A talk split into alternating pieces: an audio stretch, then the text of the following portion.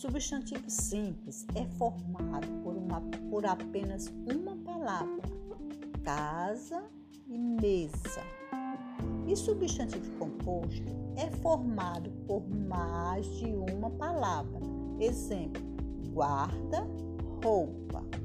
São duas palavras: guarda, roupa. E gira, sol. Gira, sol.